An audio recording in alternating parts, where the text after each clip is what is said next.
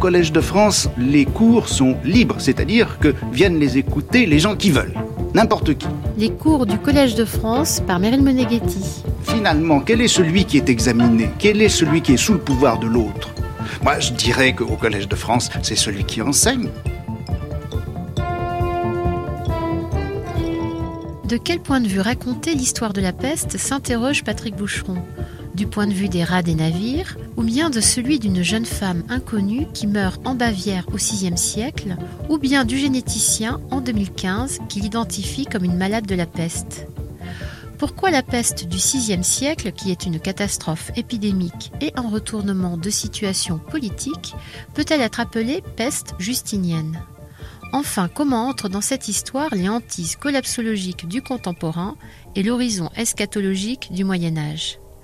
Titulaire de la chaire Histoire des pouvoirs en Europe occidentale 13e-16e siècle, Patrick Boucheron propose sur plusieurs semaines une grande enquête à partir de la peste noire au milieu du XIVe siècle, pandémie et catastrophe démographique qui posent des défis de narration.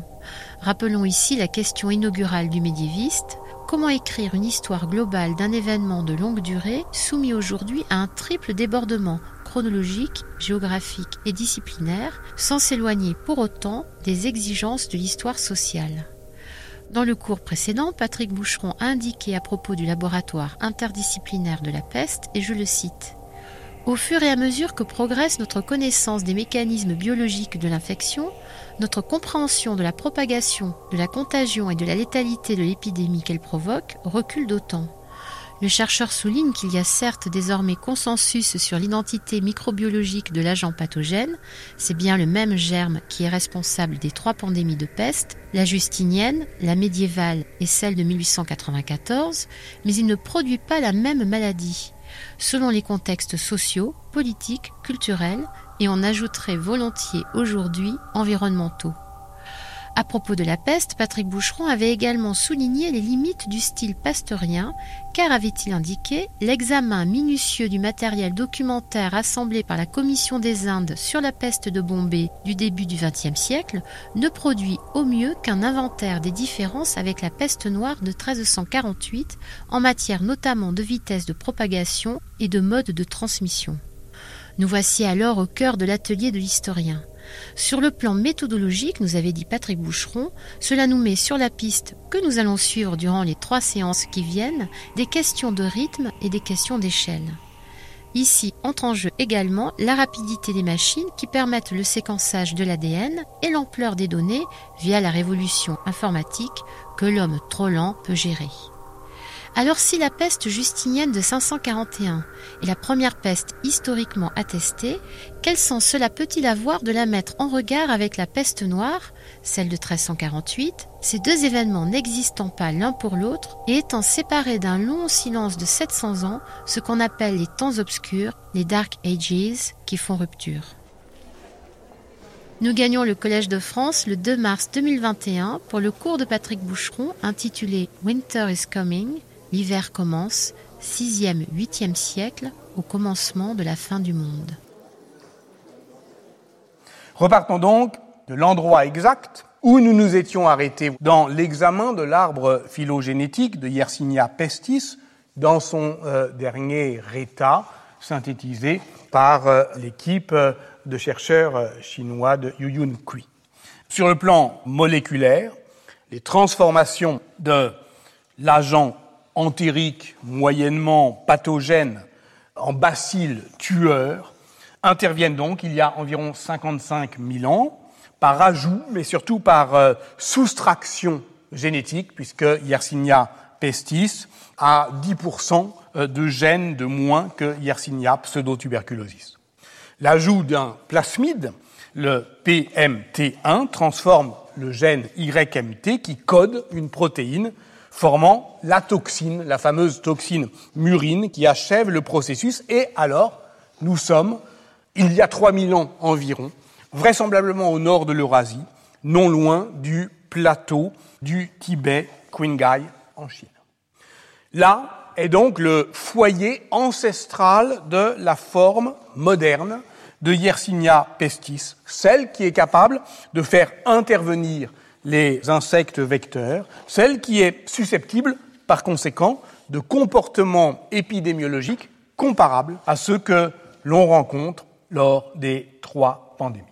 Les travaux euh, de l'équipe de Simon Rasmussen en 2015 de l'Université de Copenhague sur des vestiges osseux humains de l'âge du bronze datant de la fin du premier millénaire avant notre ère à Altaï, en Sibérie, mais aussi en Arménie, en Estonie, en Pologne, nous laisse penser que la peste naît à ce moment-là, il y a 3000 ans, n'est plus une maladie des rongeurs, mais affecte les populations humaines. Donc, sur le plan moléculaire, tout est prêt pour que commence notre histoire. Et pourtant, elle n'est pas encore commencée. Mais est-ce qu'on en est certain? En tout cas, on ne connaît aucune attestation historique d'une épidémie causée par Yersinia pestis avant le VIe siècle et avant la peste dite justinienne dont je vais parler aujourd'hui. Je ne reviens pas sur le vocabulaire de l'épidémie dans la médecine gréco-romaine. On se souvient seulement que la description des bubons pestilentiels est absente du corpus hippocratique et que Galien semble l'ignorer. Donc, s'il y a eu effectivement des victimes de cette forme de Yersinia pestis dans l'Antiquité, eh ben, on n'a pas les mots pour le décrire. La seule exception est un auteur de la fin du premier siècle, Rufus d'Éphèse, qui prétend avoir observé ces bubons en Égypte, en Syrie, en Libye, mais le bubon ne fait pas nécessairement la peste bubonique. On sait par ailleurs que tout ce qui est pestis n'est pas peste, que la peste des Athéniens n'en est pas une, que l'épidémie qui affecte l'Empire romain entre 165 et 190, durant les règnes de Marc Aurèle et Commode, peste dite antonine, et qui fait l'objet d'un âpre débat chez les historiens pour mesurer ses conséquences sociales est, au sens générique, une pestilence. Le paléodiagnostic penche aujourd'hui pour la variole. Quant à la peste de Cyprien, venu d'Éthiopie, frappant l'Afrique du Nord sous le règne de l'empereur Trajan d'Es en 251-260, c'est peut-être, probablement, une épidémie de typhus. Nous ne saurons donc évidemment jamais qui fut la première victime de Yersinia pestis dans l'histoire du monde. Il n'y a pas de patient zéro. Nous savons pas davantage où et quand l'épidémie a frappé la première fois. Mais nous pouvons au moins dire où et quand la science contemporaine l'identifie pour la première fois. C'est à Jena, en 2016, au Max Planck Institute, dans l'équipe de Johannes Krauss, Michael Feldman, ses collaborateurs, identifient l'ADN fossile de Yersinia pestis sur des restes osseux exhumés dans un cimetière bavarois au nord-est de Munich, nommé Alter Nerding, et où l'on a retrouvé 1400 euh, corps environ, et parmi eux, les numéros 1175 et 1176, un jeune homme, une jeune femme, dont euh, les datations euh, donnent pour l'un 530-540, pour l'autre 560-570. Des mesures similaires sont faites non loin, à Aschheim, et dans les deux cas, on observe cette euh, mutation de l'acide aminé 259 qui, dans les tests de laboratoire, rend la protéine plat dépendante euh, du euh, fameux plasmide euh, PPCP1 qui est incroyablement plus virulente. Donc, c'est comme s'il s'était passé quelque chose, sans doute en Chine, qui achevait la cuisine moléculaire de l'agent pathogène et que l'on mesure par hasard archéologique pour la première fois à un endroit où on l'attend pas du tout, c'est-à-dire un village, sans doute 400 habitants au VIe siècle, de la Bavière. D'autres analyses ont été faites depuis qui élargissent l'espace géographique des trouvailles archéologiques en Gaule, en Angleterre, en Espagne. C'est euh, le travail récent euh, en 2019 euh, de Marcel Keller. Dans l'arbre phylogénétique, tout le séquençage de l'ADN fossile intègre donc la même clade voilà, donc là, il y a quelque chose de cohérent dans l'arbre phylogénétique. En revanche, si on le place euh, sur euh, une carte, Ça reste très dispersé. Sur cette carte, vous voyez qu'il y a à la fois les attestations documentaires de la peste dite justinienne, et puis les trouvailles archéologiques. Et évidemment, ça ne correspond que très exceptionnellement.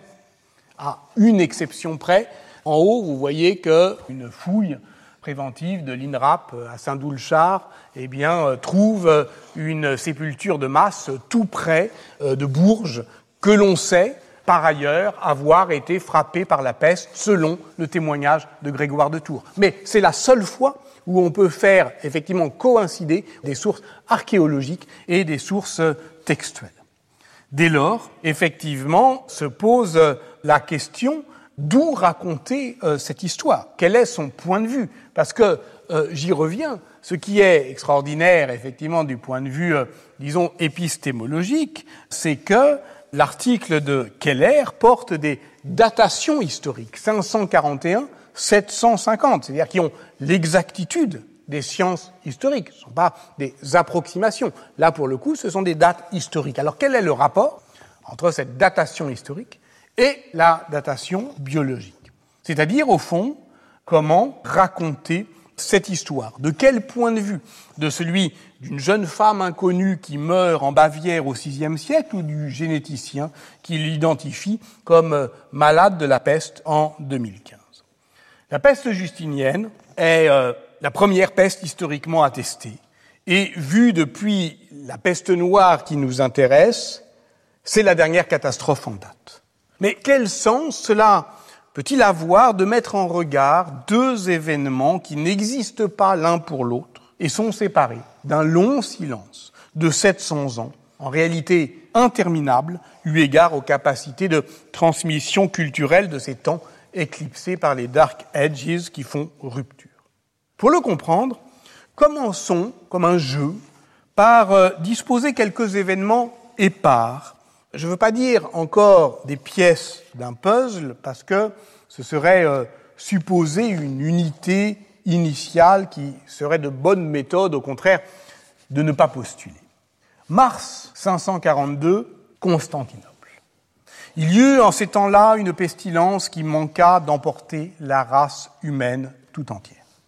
C'est Procope de Césarée qui écrit dans son histoire des guerres, les guerres de Justinien. Il décrit la fièvre qui se déclare modérément d'abord, le corps ne changeait pas de couleur, et voilà pourquoi les hommes tombaient sans savoir qu'ils étaient malades, puis viennent les bubons, on ne trouva aucune parade, rien qui permite à l'homme de se protéger ou, une fois atteint, de se guérir. L'épidémie dure quatre mois. Tout d'abord, il y eut à peine plus de morts qu'en temps normaux. Ensuite, la mortalité crut, toujours plus. Bientôt, on compta 5000 morts tous les jours, puis 10 000, puis davantage. Au début, chacun s'occupait d'enterrer les morts de sa maisonnée, et même ceux-ci étaient jetés dans les tombes d'autrui, soit en cachette, soit en usant de force, mais par la suite, la confusion et le désordre se généralisèrent.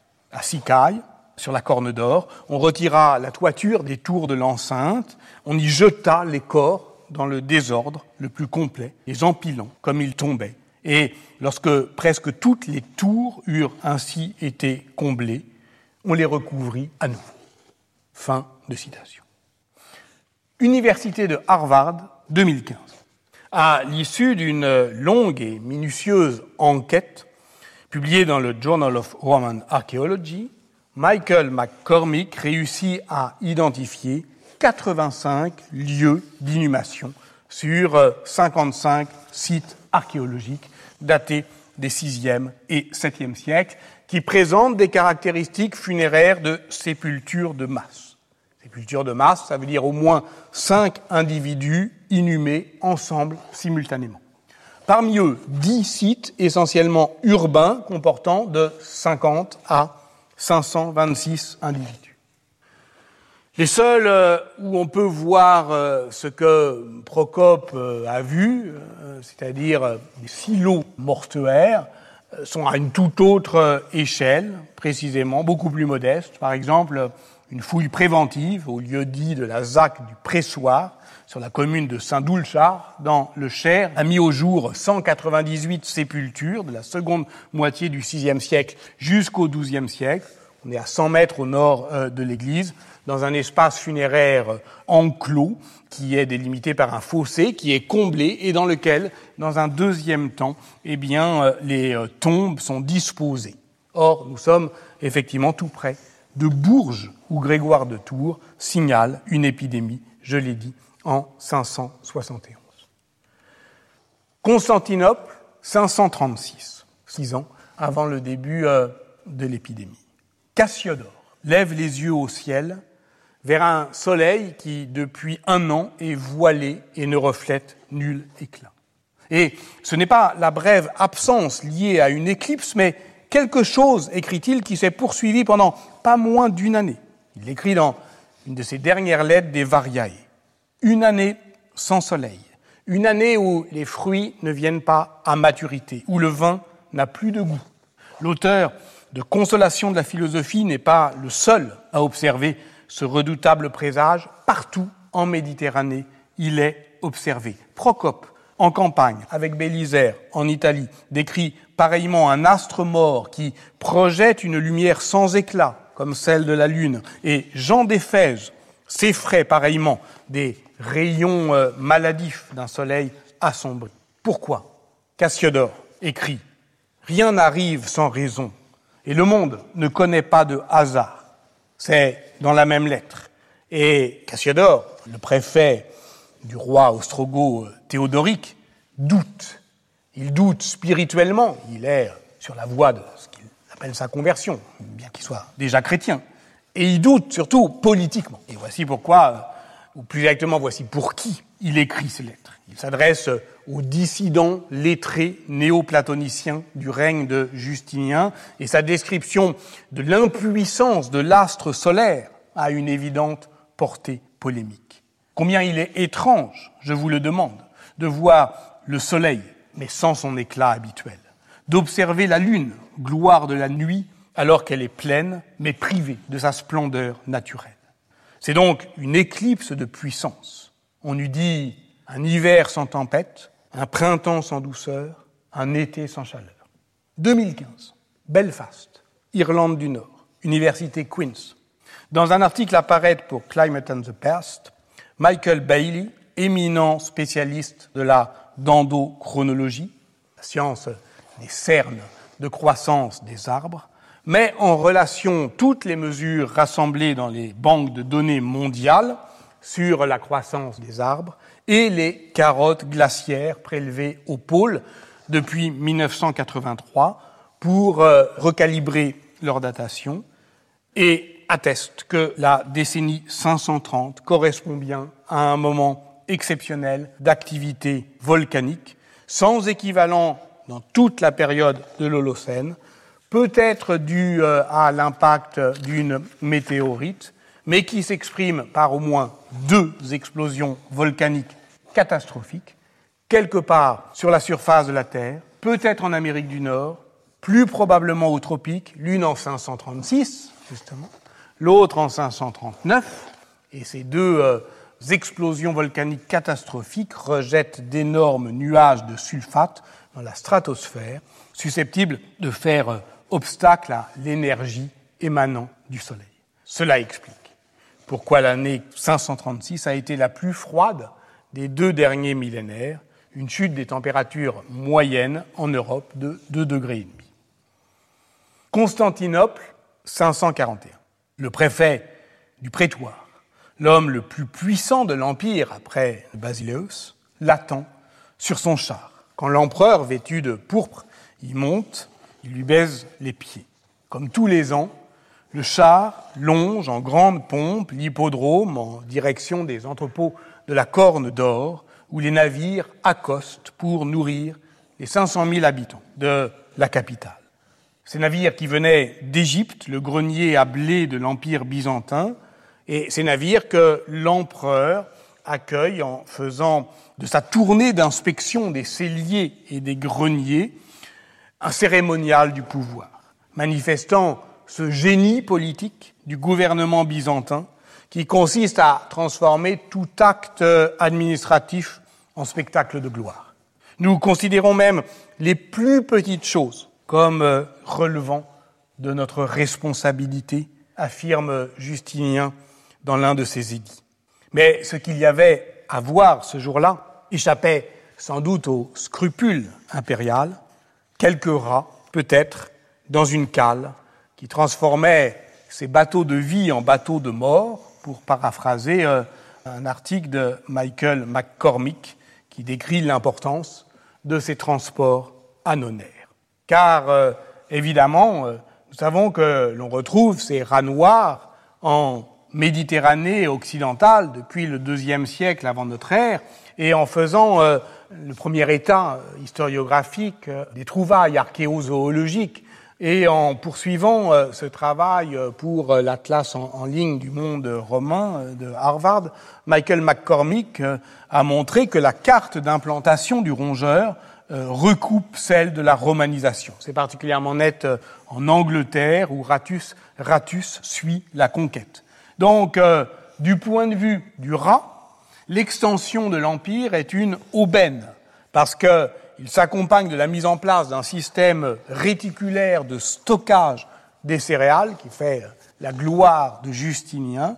Et comme l'a montré effectivement l'historien chypriote euh, Dionysos euh, Statakopoulos, qui a euh, fait le livre de référence sur la peste justinienne, rassemblant une grande partie des données historiques, eh bien c'est sans doute de ce point de vue animal, celui du rat des navires, qu'il faudrait raconter toute l'histoire de la peste justinienne. Une histoire de transport maritime, une histoire de grenier à blé, une histoire écologique qui met en relation l'interconnexion des mondes par le commerce de longue durée et le développement de ratus ratus, mais aussi la capacité de l'État romain à faire de Justinien ce que Kyle Harper, dans son livre important mais contesté, sur lequel je m'appuie pourtant, traduit en français en 2019 sous le titre Comment l'Empire romain s'est effondré, le climat les maladies et la chute de Rome, comment Kyle Harper, justement, appelle Justinien le dernier des grands ingénieurs environnementaux romains. Le climat, justement.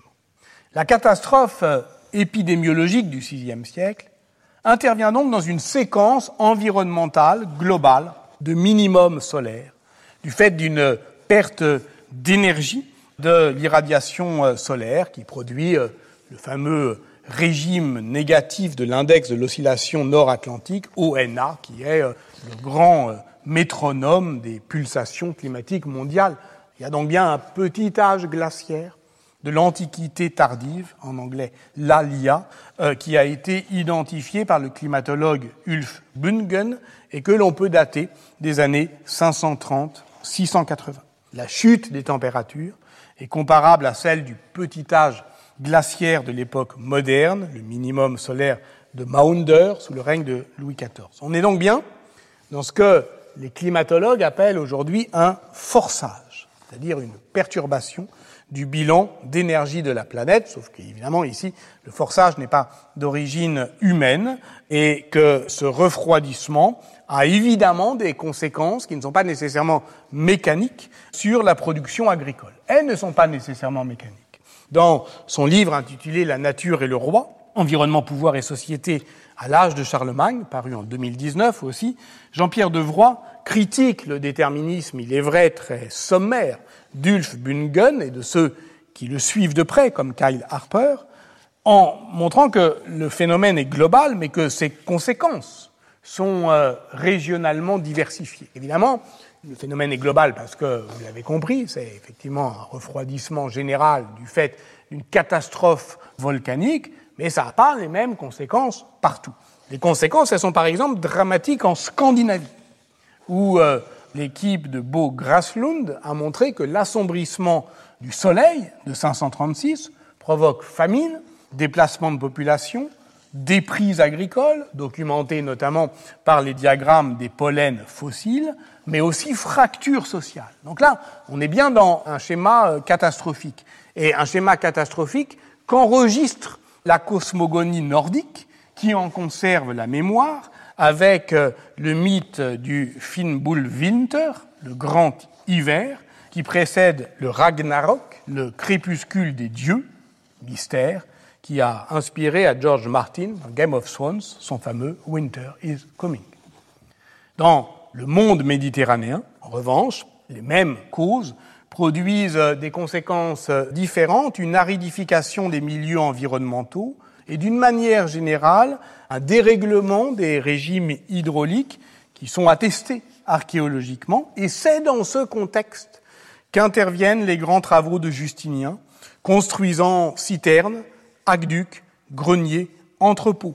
Mais cela ne suffit pas évidemment à contrarier un mouvement général d'inversion de l'artificialisation des paysages, notamment en Italie, tandis que les conséquences sur l'écologie et l'économie égyptienne sont beaucoup plus difficiles à mesurer. Donc vous voyez que c'est ici que s'articule précisément la nature et le roi, en une économie morale et politique.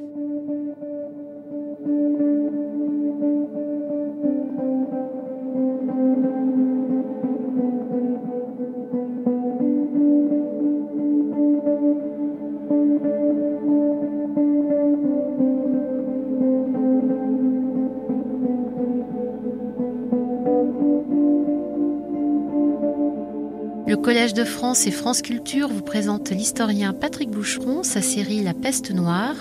Aujourd'hui, Winter is Coming, 6e, 8e siècle, au commencement de la fin du monde.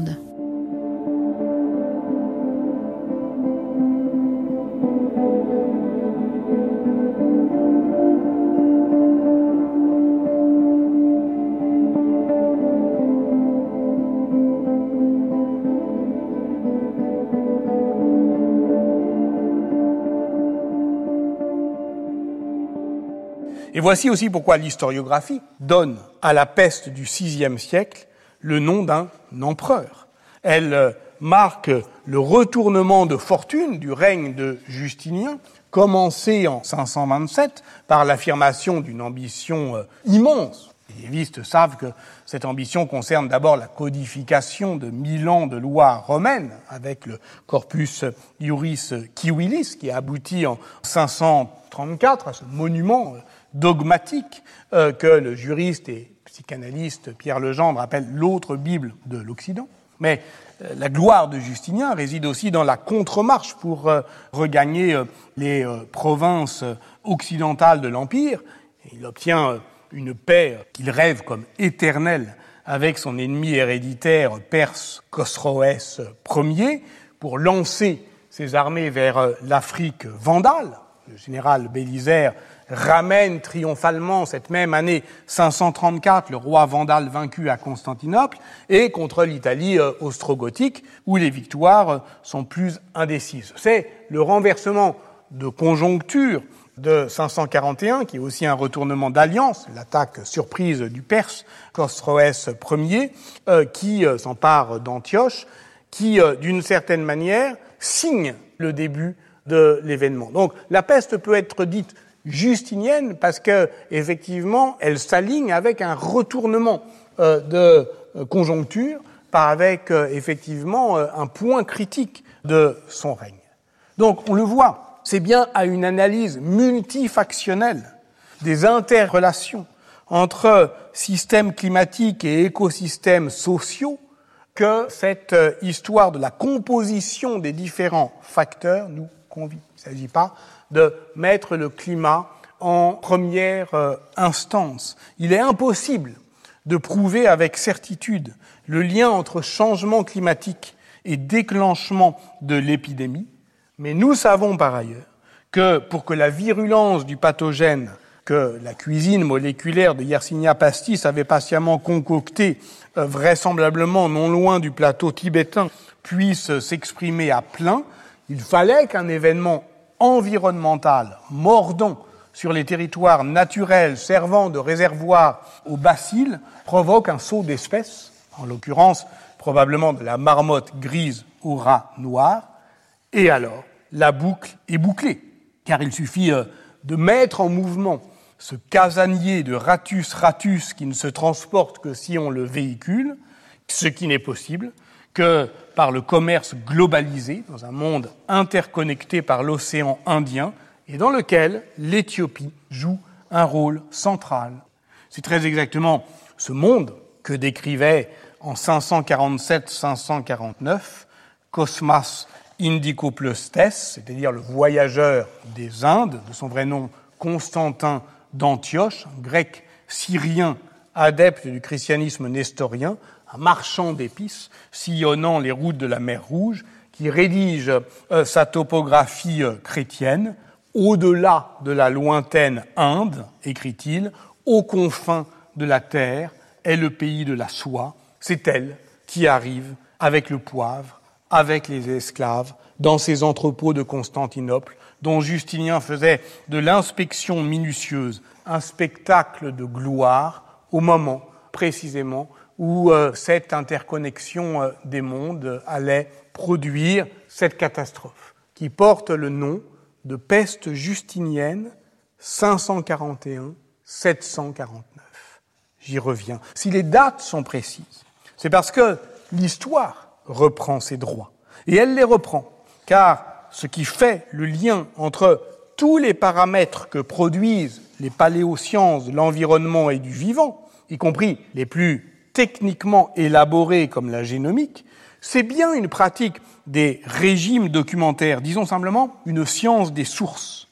Elle seule permet d'articuler cette connaissance par approximation ou par procuration que produisent ce qu'on appelle les proxys, c'est-à-dire les données indirectes des sciences de l'environnement, les cernes de croissance des arbres, les glaces fossiles des pôles, les diagrammes des pollens, l'analyse isotopique des matières organiques, auxquelles les historiens peuvent également apporter leurs propres mesures plus ou moins corrélées. Le nombre d'inscriptions, les papyries, les monnaies dans les trésors, les diplômes militaires, les durées de baux égyptiens, tout cela produit, oui, des proxys, c'est-à-dire euh, une connaissance par approximation où on va chercher ce que l'on n'a pas, la source, par euh, une corrélation. Et comme l'a montré Benoît Rossignol dans le cas de la peste antonine, on traque le creux, on traque les lacunes. C'est le manque de source qui constitue la source du manque. D'où le jeu permanent entre les lectures maximalistes et les lectures déflationnistes des proxys. Or, dans le cas de la peste justinienne, nous quittons justement ce régime documentaire, disons, propre à l'Antiquité, car les sources littéraires ne manquent pas. Pour décrire euh, le début de l'épidémie, simplement le début, à Constantinople, en mai 542, on peut commencer par faire jouer ce que Kyle Harper appelle le duo improbable de Procope de Césarée et de Jean d'Éphèse. Je les ai juste cités, je les présente maintenant. Procope de Césarée, bah, c'est un juriste qui fut conseiller euh, du général Bélisaire. Son histoire secrète est un portrait à charge des turpitudes du couple impérial Justinien et Théodora. Il est rédigé dans un grec attique traditionnel. Il fait rempart de sa culture classique contre les querelles théologiques de son temps. Je considère comme une sorte de stupidité folle de chercher la nature de Dieu, de s'interroger sur ce qu'il est, car je pense que les hommes ne peuvent pas même comprendre correctement les affaires des hommes, et donc encore moins la nature de Dieu. Voilà ce que dit euh, Procope. Et on l'a entendu dans l'extrait précédent à propos de la panique funéraire qui gagne Constantinople. Évidemment qu'il s'inscrit euh, pleinement euh, dans l'exphrasis thucydidéenne, parce que ce qu'il a à décrire pour des raisons tout à fait polémiques, c'est une anomie politique, c'est une désagrégation des croyances et des lois au sens propre, une éclipse de la puissance. La fin de la description de Procope est très claire de ce point de vue. Toute cette expérience peut être résumée en disant qu'il était devenu impossible de voir quelqu'un dans Constantinople vêtu de chlamyde, c'est-à-dire du vêtement pourpre euh, du pouvoir. Voilà sa visée. Jean d'Éphèse, c'est presque l'inverse. C'est un moine syriaque, exilé politique en tant que chef de file du monophysisme, et son histoire ecclésiastique est la matrice de la lecture providentielle de l'épidémie qui va s'imposer à tout le Moyen Âge, oriental comme occidental.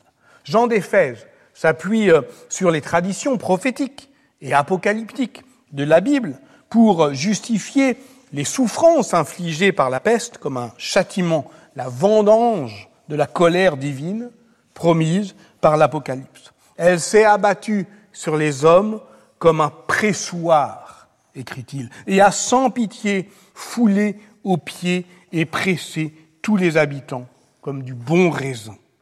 Procope a vu la même chose lorsqu'il évoque, on s'en souvient, les tours de défense de Sicaille utilisées comme des silos mortuaires où s'accumulent les cadavres que l'on place en quinconce, comme du foin empilé, écrit-il, alors que Jean d'Éphèse le décrit comme un pressoir mystique où euh, il note euh, halluciné euh, le jus des morts qui suinte par le bas parce que effectivement ce monde est pressé par la vendange de la colère de Dieu. Donc chacun a son point de vue, mais ils ont vu ce qu'ils ont vu. Et même si la lecture philologico-combinatoire a mauvaise presse depuis les attaques virulentes d'Arsenio Frugoni, qui invite plutôt les historiens à accuser l'écart entre euh, deux sources. Ces deux témoignages peuvent être jusqu'à une certaine mesure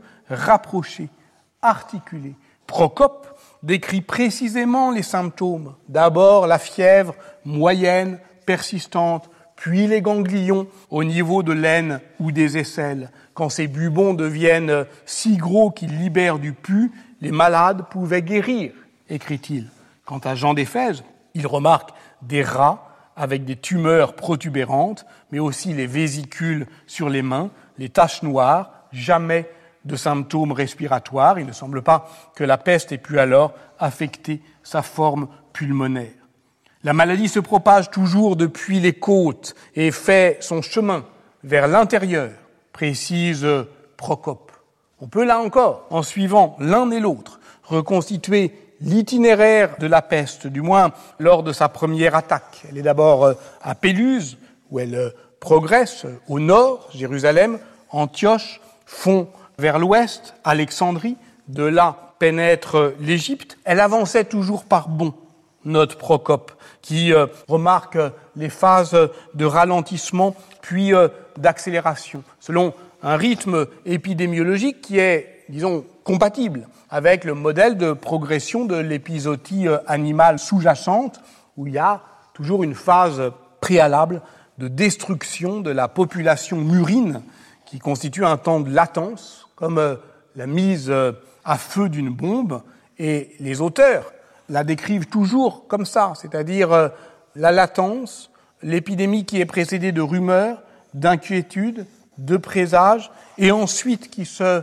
répand partout. Toujours cet imaginaire à la fois du débordement, de la liquéfaction, allié à celui de la combustion, comme un champ de blé incendié. Écrit Grégoire de Tours, la ville fut soudainement enflammée par la pestilence.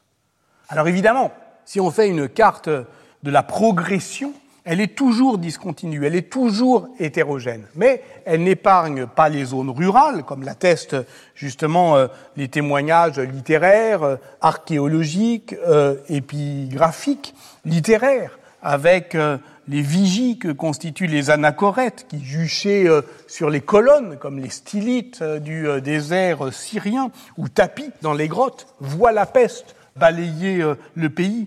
Ainsi, Théodore de Sicéon qui contracte la peste à 12 ans dans son village d'Anatolie centrale, pourtant à l'écart de la route romaine. Et on pourrait dire la même chose à partir des témoignages épigraphiques en Transjordanie, dans la péninsule arabique, ou euh, des témoignages archéologiques des deux cimetières de Bavière, où on a identifié les premières victimes de Yersinia pestis, qui n'étaient pas les premières, mais qui étaient euh, à un endroit euh, si reculé qu'on peut dire rien d'autre que ceci, ben, la peste y était là aussi.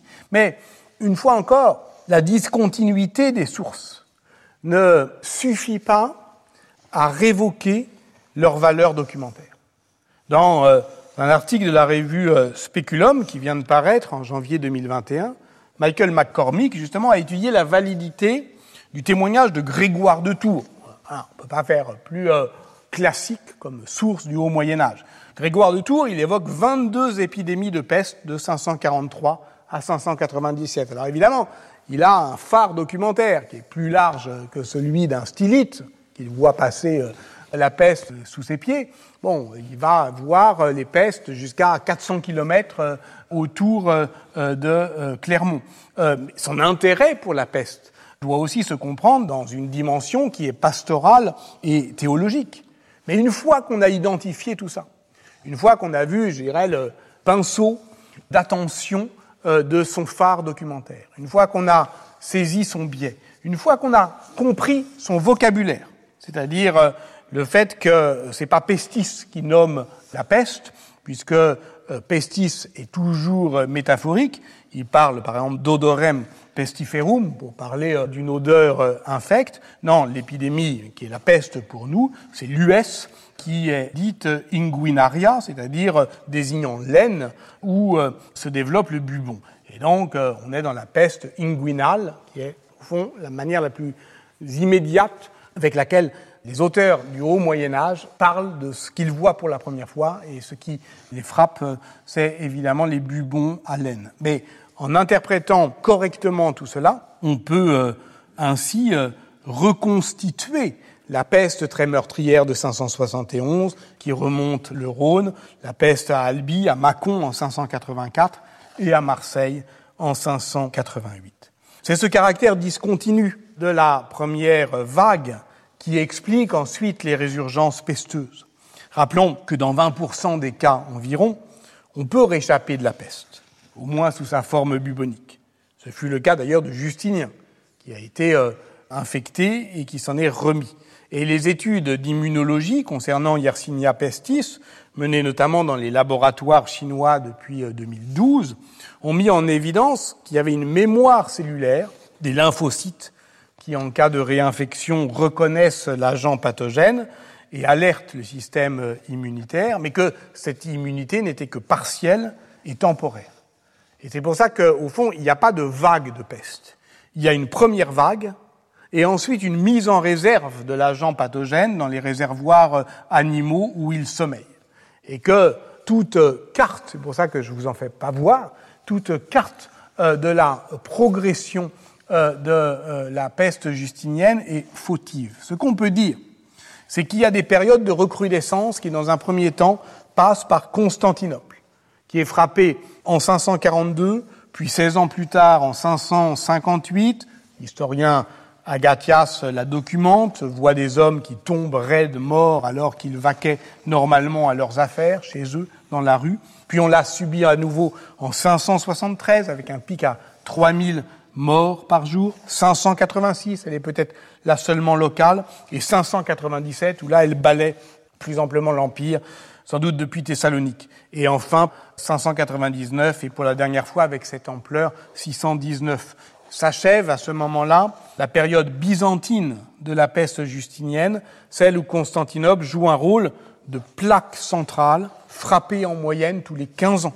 On peut dire à ce moment-là que la maladie est sur le point de devenir endémique. Mais elle ne devient pas endémique, parce qu'elle ne frappe plus ensuite que euh, deux fois en 128 ans, 698 et 747. C'est donc durant cette première période de 542 à 600 que l'on dispose de témoignages les plus précis. En Italie, euh, Paul Diacre, en Gaule, euh, Grégoire de Tours. Ensuite, il y a une relative accalmie euh, de 600 à 660, enfin qui correspond aussi au moment où on a vraiment peu de sources, avec quelques recrudescences en Syrie, en Mésopotamie, qui laissent des traces dans les sources du début de l'islam.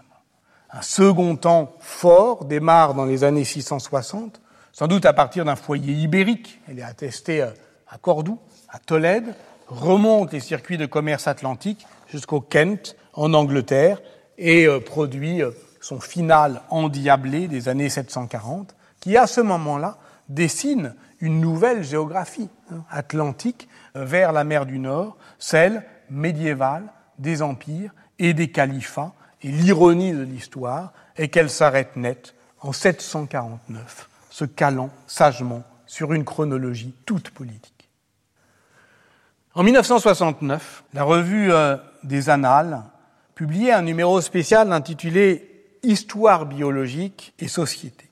L'article qui suivait immédiatement celui où Mirko Gromek développait son concept de pathocénose était signé Jacques Le Goff et Jean-Noël Biraben et portait sur la peste du haut Moyen Âge, confrontant les données médicales et textuelles, faisant parler ce qu'ils appelaient les silences des sources historiques, il reconstituait la chronologie des grandes poussées successives de l'épidémie depuis 541, dessinait la géographie de sa diffusion, estimait ses conséquences spirituelles, politiques, mais aussi euh, géopolitiques, remarquait surtout que la peste affaiblit surtout les régions méditerranéennes, frappe durement l'Empire byzantin, épargne relativement le nord de la Gaule, les îles britanniques, la Germanie, relativement, et euh, achevait ainsi euh, la réflexion, 1969, N'y a-t-il pas eu là l'une des causes du renversement de la puissance en Europe,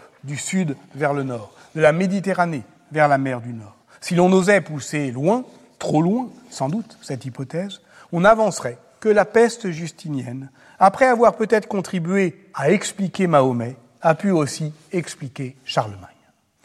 Mahomet et Charlemagne, l'allusion au livre classique de Henri Pirenne, est évidemment transparente. Car nul doute que ce qui se joue historiographiquement ici est bien l'invention de la catégorie même de Moyen Âge. Nous dirions aujourd'hui du premier Moyen Âge, dont euh, la restauration euh, impériale du, du siècle constitue en somme le faux départ, davantage que le commencement. Nous reviendrons la semaine prochaine sur ces questions cruciales, car la peste joue ici une fois de plus comme un agent puissant de périodisation. Revenons euh, justement sur l'arbre phylogénétique de Yersina pestis. La peste justinienne apparaît donc bien comme une branche morte, sans postérité.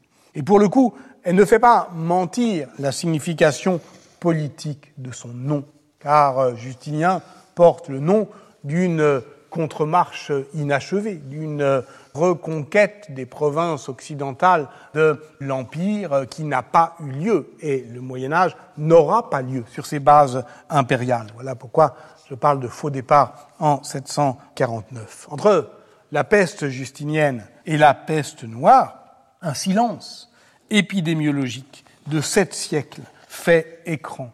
Je l'ai dit, ces deux événements sont incommensurables car pour les victimes de 1348. La peste, qui s'était achevée avant le temps de Charlemagne, autant dire en une période si lointaine qu'elle ne pouvait se percevoir qu'à travers les horizons brumeux du mythe, ne constituait pas la dernière catastrophe euh, en date. On peut le dire euh, comme on avait commencé. Nul souvenir ne surgissait alors au moment du danger. Bien sûr, on pourrait euh, penser à la tradition textuelle. Bien sûr, on pourrait euh, se souvenir que euh, les auteurs byzantins reprenaient à ce moment-là Procope qui reprenait Thucydide. Mais ce qui recommence, ce qui continue, c'est la litanie des fléaux, des calamités, des famines, des épidémies mêlées, mortalitas, rien de plus que ce nom biffé sur un document notarié marseillais. Il n'y a donc que pour nous, les historiennes et les historiens du XXIe siècle, que la première et la deuxième pandémie de peste se placent en vis-à-vis. -vis. Or, il faudrait pouvoir mesurer les conséquences implicites de cette comparaison obligée, qui n'est ici qu'une opération historiographique. À la deuxième pandémie, la première emprunte inévitablement son caractère catastrophique. La peste noire est le maître de la destruction. Et du point de vue euh, démographique, par exemple, à Constantinople, en mars 542, il y eut, euh, d'après euh, Procope, jusqu'à 16 000 morts par jour, et puis Jean d'Éphèse décrit la comptabilité macabre des fonctionnaires qui euh, se tenaient euh, sur le port, au carrefour, euh, aux portes, comptaient les morts jusqu'au moment où ils s'arrêtent découragés à 230 000 morts. Et à ce moment-là, qu'est-ce que font les historiens? Ils disent 230 000 sur 500 000.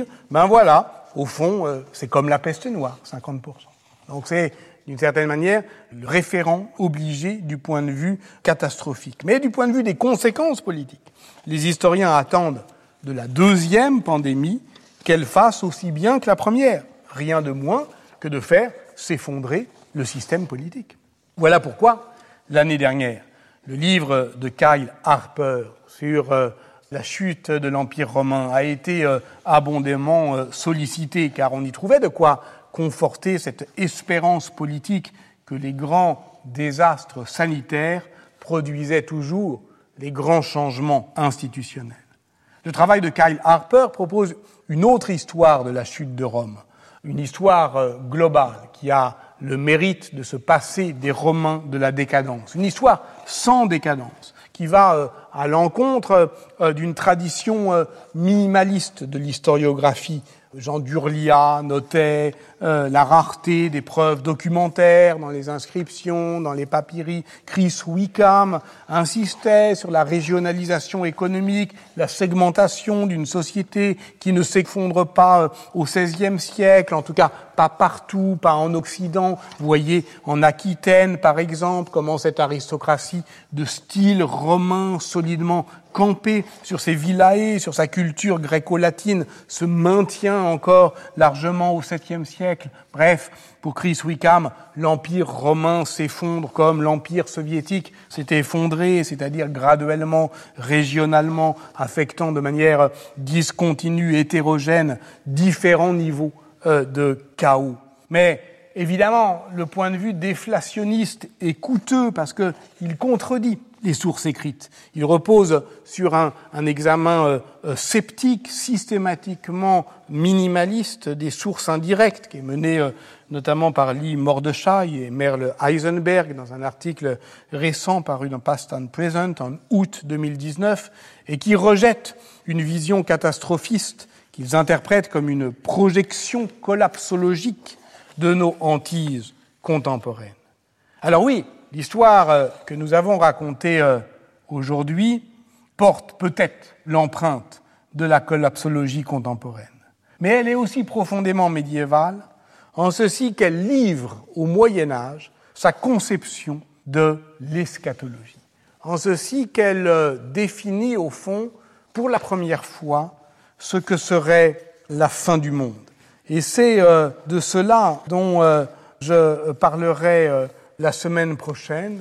C'est euh, de cette euh, vision qu'a eu euh, un homme comme Procope et sur laquelle effectivement je voudrais vous laisser pour ne pas simplement avoir eu l'air de parler des bateaux qui amenaient les marchandises, les blés, le poivre, la soie et les esclaves, mais un autre bateau que Michel le Syrien avait vu en 543 des spectres au large de Gaza, et c'est par leur apparition que le fléau commença en ces lieux.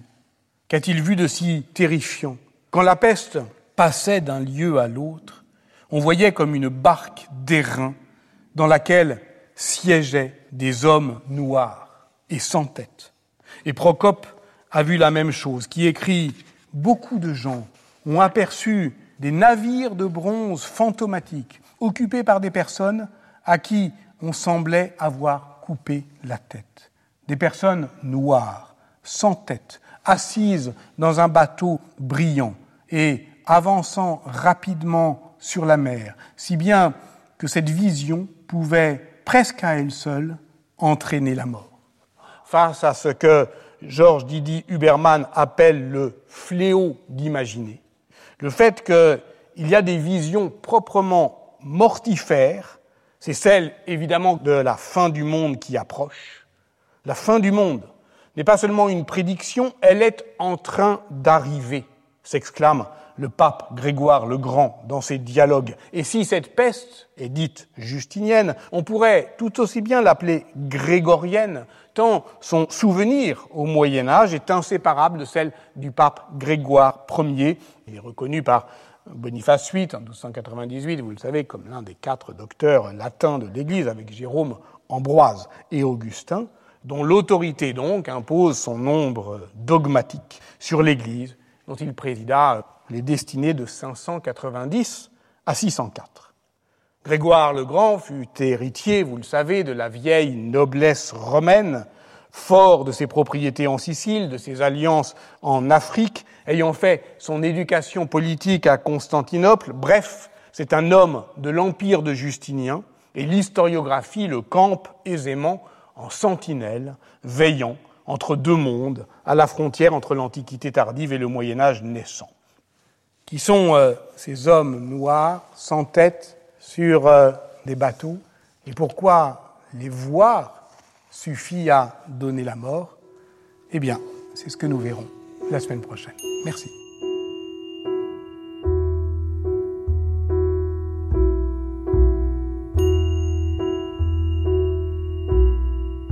C'était les cours du Collège de France. Vous venez d'écouter l'historien médiéviste Patrick Boucheron, sa série La peste noire. Aujourd'hui, Winter is Coming, 6e, 8e siècle, au commencement de la fin du monde. Sur les sites de France Culture et du Collège de France, vous retrouverez tous les liens, la vidéo et les informations autour de cette diffusion, ainsi que l'ensemble des cours de Patrick Boucheron.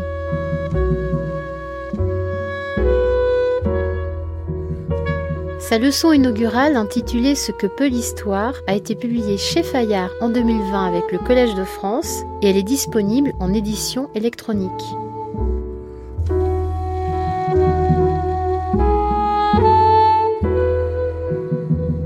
Son livre La trace et l'aura, vie posthume d'Ambroise de Milan, 4e, 16e siècle, a été publié en point seuil en avril 2021.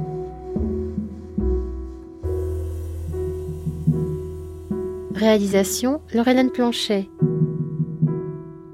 Présentation et coordination Meryl Meneghetti.